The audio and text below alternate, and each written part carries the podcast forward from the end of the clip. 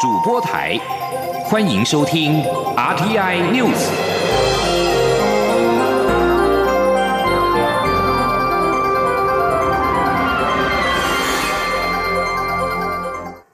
各位好，我是主播王玉伟，欢迎收听这节央广主播台提供给您的 RTI News 新闻。首先带您关注。蔡英文总统今天主持国军一百零九年三军士官新生联合开学典礼。总统在致辞的时候表示，士官是军官与士兵之间的桥梁，也为全民国防打下基础。他期许士官在传承黑鹰直升机事故中殉职的总士官长韩正宏的精神，并且请参谋总长领导三军士官督导长进行整体规划，落实韩正宏生前的改革理念，于近期内。提报。前天记者欧阳梦平的采访报道。蔡英文总统十号上午到陆军专科学校主持国军一百零九年三军士官新生联合开学典礼。总统在致辞时表示，他来参加开学典礼，除了要告诉大家三军一体联合作战的重要性，也代表他对士官的重视。总统表示，士官在协助军官顺利达成战训任务的过程中扮演重要角色，也因为士官常驻统一单位，对地方了解，能促进营内部队和营外社区有良性互动，因此。士官不仅是军官和士官之间的桥梁，更促进军民之间的合作，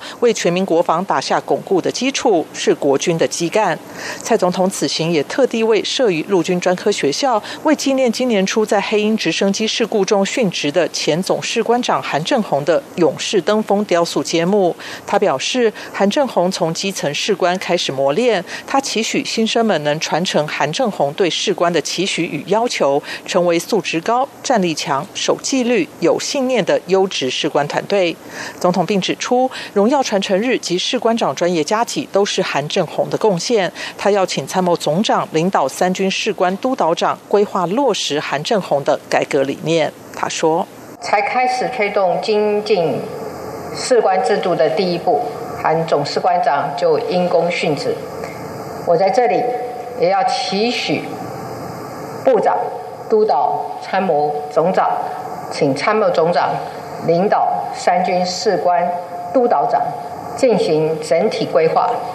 落实韩总士官长的改革理念，近期内提报。勇士登峰雕塑是为了纪念韩正宏以及在今年七月因为突击艇翻覆而殉职的陈志荣，基座仿第一士校时期成功湖造型，并以韩正宏的身高为起始高度，逐次攀升至一等士官长为三百六十五公分，并在最高处石刻韩正宏凝视远方的脸部侧影，祈勉后进传承勇于任事与身先士卒的领导风范，开创勇士精神。中央广播电台记者欧阳梦平在桃。遥远的采访报道。而在总统勉励国军士官的同时，国防部今天表示，上午再度侦获中共苏凯三十、运八等多型军机多架次进入台湾西南防空识别区，空军派遣空中兵力严密监控应对。国防部今天上午表示，国军联合勤真真作为，均能及时掌控敌情，并且依战备规定适切应处，捍卫国防安全，并且呼吁中共切勿一再破坏区域和平稳定的现状，引发台湾人民的反感。而在外交动态方面，针对达赖喇嘛有意访台一事，外交部发言人欧江安今天回应媒体询问时指出，目前仍有疫情方面的考量，不方便进行跨国旅行，而且我方尚未收到申请，未来收到申请之后会审慎演绎，在彼此方便可行的情况之下，欢迎达赖喇嘛再度来台弘法。今天记者王兆坤的采访报道。媒体报道指，达赖喇嘛表示已收到台湾的邀请函，因为明年或许有机会访问新加坡。若有机会成行，他将先到新加坡后再访台。外交部发言人欧江安表示，目前主要是因为印度的疫情仍处于严峻状态，防疫规定持续进行，所以跨国旅行有相当难度。欧江安说：“那目前我们还没有收到这个申请。”那如果我们收到申请的时候呢，我们当然是在双方都方便可行的情况之下，当我们很审慎的演绎，我们来欢迎呃达赖喇嘛能够再度来台湾弘法。那这个时间呃跟这个呃这个相关的情形，我想我们双方都要在演绎，在彼此方便可行的一个时间。欧江安指出，达赖喇嘛是世界上很重要的宗教领袖，曾获得诺贝尔和平奖，在台湾也有很多信众期待他来弘法。不论是我们的政府或是人民，大家都认识他，而且敬仰他。中央广播电台记者王兆坤台北采访报道。西藏精神领袖达赖喇嘛近日透过视讯为亚洲信徒说法时提到，如果北京允许，明年可能先访问新加坡，再访问台湾。但是西藏流亡政府高层官员表示，达赖喇嘛每次在接见来自台湾的信徒时，总会表达他愿意受邀访台，但还要许多条件的配合才有可能成行。目前还看不出来这样的条件。而在台美关系方面，刚访问过台湾的美国卫生部长阿扎尔九号推文表示，他与我驻美代表肖美琴通话，双方谈到了他的访台行程，也针对下一步强化台美公卫合作进行讨论。阿扎尔九号在推文上对台湾在全球公卫领域的领导地位表示赞许，他相信台湾的成就应该能够在世界舞台获得赞赏。肖美琴随即在推特转贴此推文，并且表示很高兴与阿扎尔通话，讨论台美正在推动的公卫合作计划。阿扎尔在今年八月访台，是自一九七九年台美断交以来访台层级最高的美国内阁官员。阿扎尔此行签署台美医卫合作了解备忘录，与卫福部长陈时中共同担任见证人。将焦点转到国会。在野党近来不断呼吁立法院早日开议，启动审查美猪美牛议题。立法院朝野党团也将在十四号协商开议日。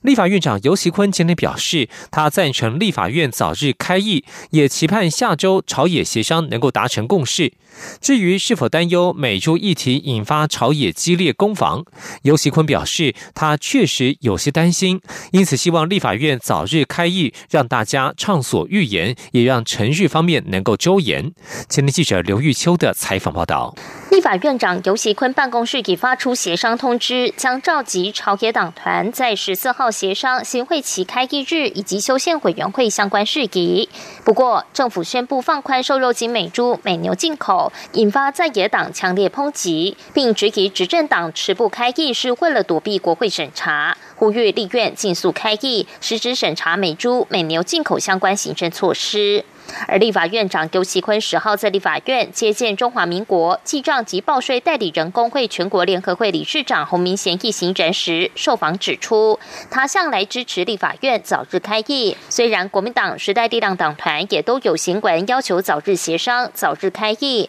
但考量先前捷克参议院议长访台，若有人确诊需要隔离等诸多原因，在加上执政党团对于早日开议有意见，因此定于十四号协商。他期盼届时能达成共识，让立院早日上工。不管怎么样，就是说各党团他们有不同意见，我们希望在啊这个九月十四号朝野协商的时候啊，希望大家能够有共识啊，赶快让这个会期呀啊就第二会期能够早日开始。我也很赞成赞成就早日开始，因为大家都知道第二会期是预算会期，有很多的预算要审议，过去每年的预算都拖很久。我很希望是说预算能够不要拖太久。至于是否担忧美猪美牛议题引发朝野激烈攻防，尤喜坤坦言确实有些担心，因此希望早日开议。他认为该审的就审，该报告的就报告，希望让大家畅所欲言，盼所有程序都能周延。中广电台记者刘秋采访报道。国民党定调新的两岸论述之后，即将组团到中国大陆参加海峡论坛。党内认为此举是透过软性互动的方式缓和目前两岸紧张的态势，并且示出国民党仍要走亲美和中的路线。至于这是否能够抢回国民党在两岸的话语权，党内认为海峡论坛不那么具有政治敏感度，外界不需无限上纲。前天央广记者刘品熙的采访报道。国民党全代会日前通过新的两岸论述，定调以中华民国宪法为基础的“九二共识”延续两岸互动。随即又由立法院前院长王金平率团赴中国大陆参加以民间交流为主的海峡论坛。党内认为此举具有突破两岸僵局的重要象征性意义。国民党智库副执行长黄兴华十号受访表示，此行的重要意义是要维持两岸的良性互动，缓和目前两岸紧张的态势。他说。国民党呃来参加这样的一个论坛，同时也再次的这个释放说，我们国民党呢呃不止在这个对美关系很重视，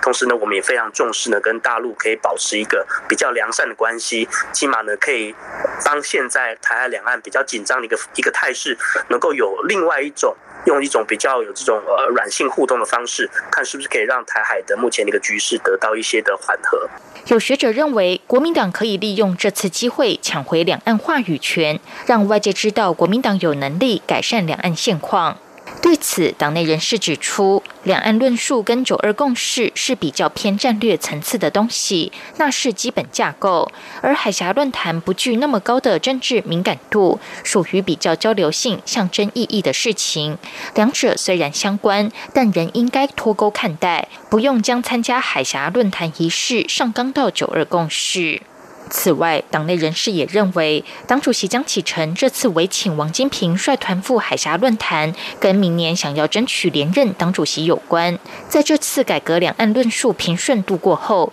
可以想见江启臣接下来需要进一步拉拢借重党内不同势力或派系大佬的力量。江启臣接下来的动作还要再观察。央广记者刘聘熙在台北的采访报道。持续要关注的是防疫物资的安全。继佳丽之后，口罩国家队之一的好品公司也将中国制非医用口罩包装为台湾制及医用，并且流入市面贩售牟利。经济部初步核对，口罩因未流入实名制通路。经济部官员表示，好品仓库目前存放了三百多万片，推估已经有四百多万片流入市面。外盒上注记为台湾制造及医用，成人、儿童尺寸皆有贩售。好品的负责人坦诚犯行，已经在昨天深夜交保。行政院长苏贞昌今天在行政院会指示相关部会与地方政府一起合作，加强查气。凡是未标 MIT 口罩，一律没入销毁，并且注记黑名单。同时，苏贞昌也表示，业者外销的口罩机不得含有 MIT 钢印，只能有台湾生产的医药口罩可以加上 MD 医疗用以及 MIT 的标示，可以进入实名制通路。继续关注国际消息。三百多个人权团体与其他非政府组织九号向联合国发表公开信，呼吁针对中国迫害人权发动国际调查，并且采取果决行动。这些非政府组织在公开信中指出，联合国数十位立场超然的专家在六月间提出前所未见的呼吁，要求联合国人权理事会采取紧急行动，处理中国压迫基本自由的问题。人权团体表示，中国锁定维权人士为目标，以及实施网络审查和数位侦查等等。不过，对于这封公开的信件，中国外交部发言人赵立坚指出，这些组织有关的说法毫无根据，不值一驳。不过，德国官员与中方代表讨论香港和新疆的人权问题之后，表示中国的人权问题急剧恶化，并且指出中国官员对于维权律师受迫害等问题没有讨论的意愿。印度与中国部队最近在班公湖剑拔弩张。印度退役上校巴特指出，主要是因为印度部队占领了黑顶山和热钦、热藏隘口这三个战略要地，导致中国部队屈居下风，正在试图夺回失地。巴特指控中国挑衅邻国的标准程序是趁着无人的时候闯入占领土地，然后在非法占领区建立了军事哨所，更改边界，把当地的名称改为中国的名称，然后再声称这是中国的固有领土。而面对此一形势，巴特表示，印度安全机构必须要非常审慎，不能够放松警戒，而且继续要保有这些重要的战略要地，因为中国可能会从其他地方尝试类似的入侵行动。以上新闻由王玉伟编辑播报，稍后请继续收听央广午间新闻。我是曹玉婷医师。响应防疫新生活运动，需要大家共同努力。当民众前往菜市场、夜市等户外购物环境时，请务必注意下列两点。一、随时保持手部清洁，用肥皂勤洗手或自备酒精干洗手；二、保持社交距离或全程佩戴口罩。另外，用餐建议可优先选择有梅花座或具备隔板的店家，降低人潮群聚的风险。有政府，请安心。资讯由机关署提供。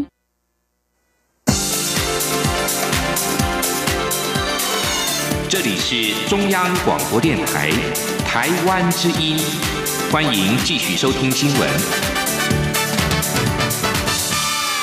听众朋友您好，欢迎您继续收听新闻，我是张顺祥。不止口罩有国家队，VR 艺术也有。曾经获得威尼斯影展 VR 类型最佳体验奖的台湾师范大学教授黄新建，集结国内多位优秀导演跟制作团队，组成台湾 VR 艺术国家队。本周以台湾万花筒为策展的主轴，精选十二件作品，前进奥地利电子艺术节。记者杨仁祥、陈国维的采访报道。二零二零奥地利电子艺术节以进入克卜勒的花园为主题，邀请来自世界各地一百二十个 VR 创作团队参与线上会展。国立台湾师范大学设计学系教授黄新建带领台湾导演组成台湾 VR 艺术国家队，线上展出蕴含台湾在地文化的十二件作品，包括《师生记》、《小猫巴克里》，以及描绘台北大道城场景的郭雪湖、望乡三态。如果你今天有手机啦等等，你其实可以去免费。下载这个，只要搜寻说是呃望乡的话，你就可以下载这个 AR 的城市。那其实你如果你拿了这个城市到大道城那边，你其实可以去对照，就是说过去还有现在这样两个不同的这样的风貌。奥地利电子艺术节今年也有实体展，现场也展出黄新建的最新作品《穿越身体沉浸式剧场》。这件作品获得文化内容策进院的赞助，透过 8K 高画质投影技术，让观众不用佩戴 VR 装置，就可以拥有身临其境的感受。大概在过去呃六个月里面，就是研究说怎么样把我们的这个 VR 的影像呃转换到这样子的空间里面，而在他们呃传来了他们的测试影像里面，他们觉得非常成功，进一步的让全世界了解台湾透过软实力跟呃我们原有的资通讯技术跟制造业的这个实力整合出来的创意内容，呃，我想会让全世界惊艳于台湾的这个丰富的多元文化的面貌。奥地利电子艺术节将展出到九月十三号。台湾这次参展的作品，日后将安排在高雄市立美术馆展出，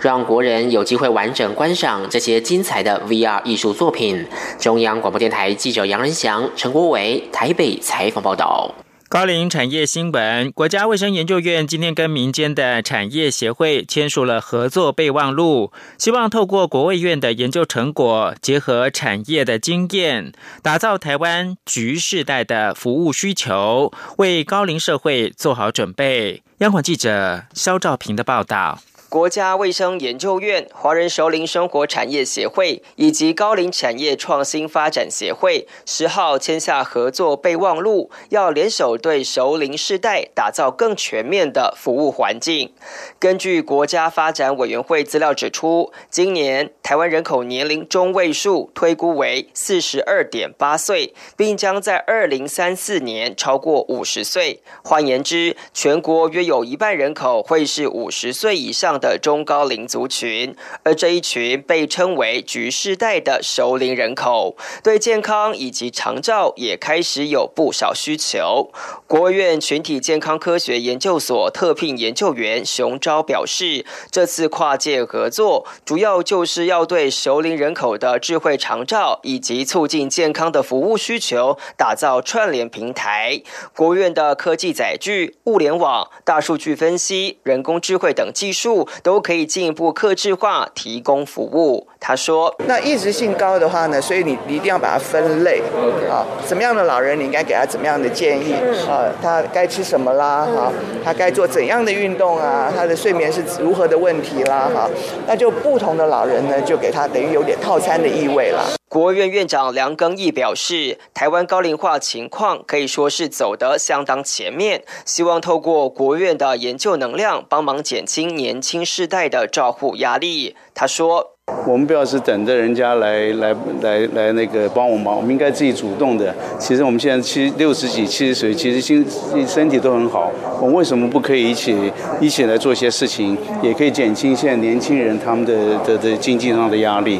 国卫院的研究能量，加上民间团体的产业经验，希望公司合力打造台湾首领产业聚落，借此吸引更多海内外资源投入，加速台湾局世代的服务与产业发展。中央广播电台记者肖兆平采访报道。医药新闻：脑力及国力，国内十六个跟神经科学相关的学会今天宣布成立台湾神经科学联盟，期盼政府能够成立脑库病理解剖中心，促进神经科学相关知识的推广跟发展。今天记者。杨文军报道：我们病友愿意捐脑，但是我们的国内缺乏了这个脑库。我们希望在生命的最后，将珍最珍贵的脑能够贡献出来，那就是希望能够破解对脑部分研究的一个加速，它的一个破解的一个一个管道。哈，这。病友家属小脑萎缩症病友协会创会理事长朱穗平指出，